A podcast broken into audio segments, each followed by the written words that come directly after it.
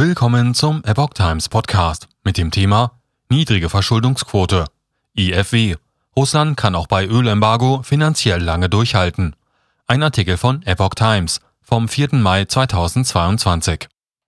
Auch ein Ölembargo wird Russland laut Einschätzung des Instituts für Weltwirtschaft in Kiel nicht zu einem schnellen Einlenken im Ukraine-Krieg bewegen.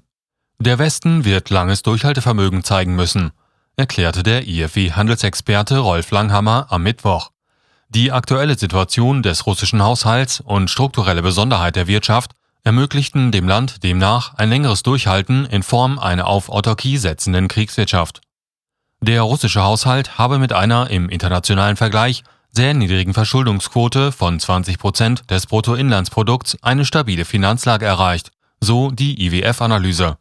Hinzu kämen hohe Energieersparnisse, geringe Ausgaben und eine große Reservenbildung. Auch die hohen Energiepreise spielen dem Kreml demnach in die Hände. So stiegen zuletzt die Erlöse aus Exporten in Länder, die sich dem Sanktionsregime gegen Russland nicht angeschlossen haben oder, wie Deutschland, weiterhin fossile Brennstoffe aus Russland beziehen. Ein struktureller Vorteil sei zudem die hohe Anzahl der Beschäftigten im öffentlichen Sektor.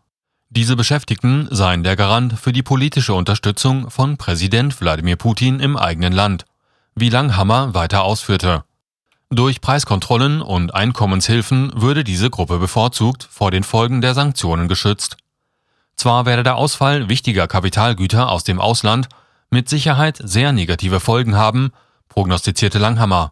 Hoffnungen auf ein zeitnahes Einlenken Russlands im Ukraine-Krieg angesichts der einschneidenden westlichen Sanktionen dürften aber enttäuscht werden.